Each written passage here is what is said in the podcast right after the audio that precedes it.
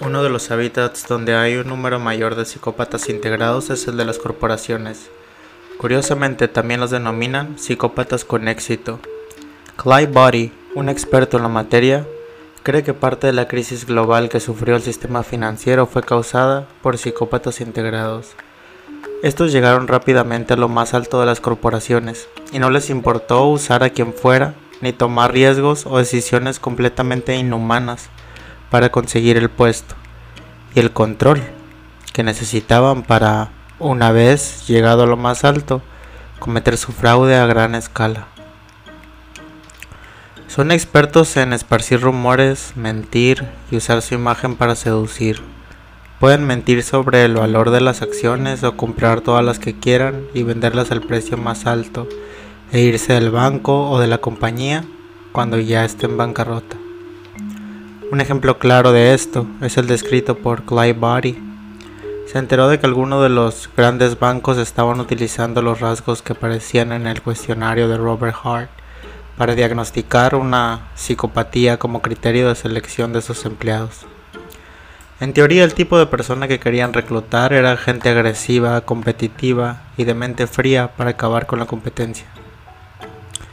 El ejemplo más claro es Bernard Madoff. Su fraude alcanzó los 64 millones de dólares, llevó a la ruina a los bancos, dejó en la quiebra a miles de jubilados, acabó con los ahorros de millones de personas y cientos se suicidaron. Fue condenado a 150 años de prisión. Un hombre tan admirable, tan pulcro, es uno de los grandes ejemplos de psicópatas integrados, también llamados psicópatas con éxito. Dependiendo del grado de psicopatía, su inteligencia, su preparación y el ambiente en el que se mueven, así será el alcance de su daño. Si la persona viene de un entorno de gran poder adquisitivo, estudia una carrera en una, una gran universidad y se codea con la gente influyente, la probabilidad de que acabe siendo director de una gran multinacional o presidente de un país es muy alta. Si es nivel medio, puede llegar a ser director de, área que le hace la vida imposible a todos los que le reportan. Si su nivel social económico es más humilde, puede acabar como cabeza de una red criminal. Las estrategias son muy variadas y se adaptan a la persona desde dos extremos, el de la seducción o adulación y el del miedo o la amenaza. Antes de ejecutar su plan lo piensan estratégicamente consiguen nombres, hacen llamadas y ahora incluso estudian muy bien las redes sociales de aquella persona de la que quieren conseguir algo. Son tan buenos mintiendo y fluyen tan bien en el ambiente de trabajo que nadie se puede imaginar que no se hayan ganado el puesto que tienen. En muchos casos se rodean de un grupo que actúan como sus marionetas. Los manipulan a su antojo consiguiendo que despidan a gente por ellos que desacrediten a otros colegas o incluso que hostiguen o acosen a aquella persona que el psicópata tiene como víctima. No hay que confundir a un psicópata con una persona que es oportunista, perezosa o ambiciosa, ya que ésta al final tiene un freno, algo que le hace tener remordimientos y el daño que causa es mucho más limitado. Tampoco todos los psicópatas son iguales y si aplicara la escala de Robert Hart, puntuarían distinto en nivel de psicopatía y consecuentemente en el daño que te pueden causar. Bueno, pues ¿qué se puede hacer cuando está en tu trabajo?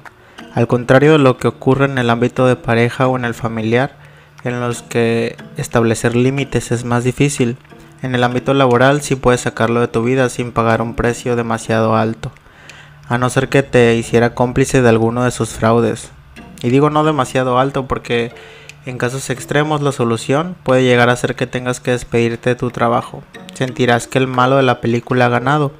Después de todo lo que has luchado para conseguir ese empleo, se salió con la suya. No siempre se llega a casos extremos porque muchos psicópatas buscan víctimas manipulables y solo si te ven como su competencia directa. Si sabes poner límites, buscar a otra persona del cual aprovecharse. El psicópata busca tus vulnerabilidades, por ejemplo, si sabe que sientes que no tienes opciones laborales o que ves tu puesto como el trabajo de tu vida, te amenazará con quitártelo. Si sabe que quieres un ascenso, te chantajeará para compromoverte. Si eres inseguro o perfeccionista, le pondrá trabas a tu trabajo.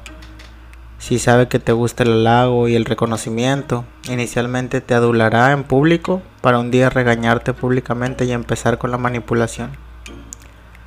Sepas o no sepas que tu colega o jefe es un psicópata integrado, ya has reconocido que te quiere hacer la vida más difícil. Y si eres la única persona que ha descubierto quién es verdaderamente, va a ser difícil demostrarlo, especialmente cuando tiene completamente engañados a los mandos superiores y el apoyo es incondicional. Si sabes que esa persona te va a hacer la vida imposible, ya sea porque te ve como una amenaza o bien porque ya no puede conseguir lo que quiere, tienes dos opciones. Uno es enfrentarlo, pero después que esta clase de gente es experta en el juego sucio, no tiene ningún tipo de ética ni remordimiento y aunque le ganes, seguramente acabarás haciendo cosas que están en contra de tus valores. La otra opción es planear una estrategia para salir de la empresa en tus propios términos. Tómate tu tiempo en buscar dónde te gustaría trabajar y crea una estrategia. Esto te permitirá ser más paciente y no perder los nervios con tu psicópata. Es importante que no sepa lo que piensas, guarda las distancias pero siendo siempre cordial y ten mucho cuidado con contarle a tus colegas de tus planes o lo que piensas de él, porque en ocasiones ya tiene a todos manipulados. Deja toda tu comunicación por escrito, no le contestes en horas que no son de trabajo y quítale todo acceso que puedas a la mayor parte de tu vida. Si es posible que no sepa ni dónde comes, les encanta tener el control. Cuando por fin hayas encontrado el trabajo en el ambiente laboral que quieres, te puedes marchar de dos maneras. Una es explicando a tus superiores las razones de tu partida siempre asegurándote de que son lo suficientemente éticos para guardar la confidencialidad y otras sin darles explicaciones. Si no les interesó tener una reunión de despedida, cierra la puerta con llave al psicópata y también a la empresa que los hace más grandes.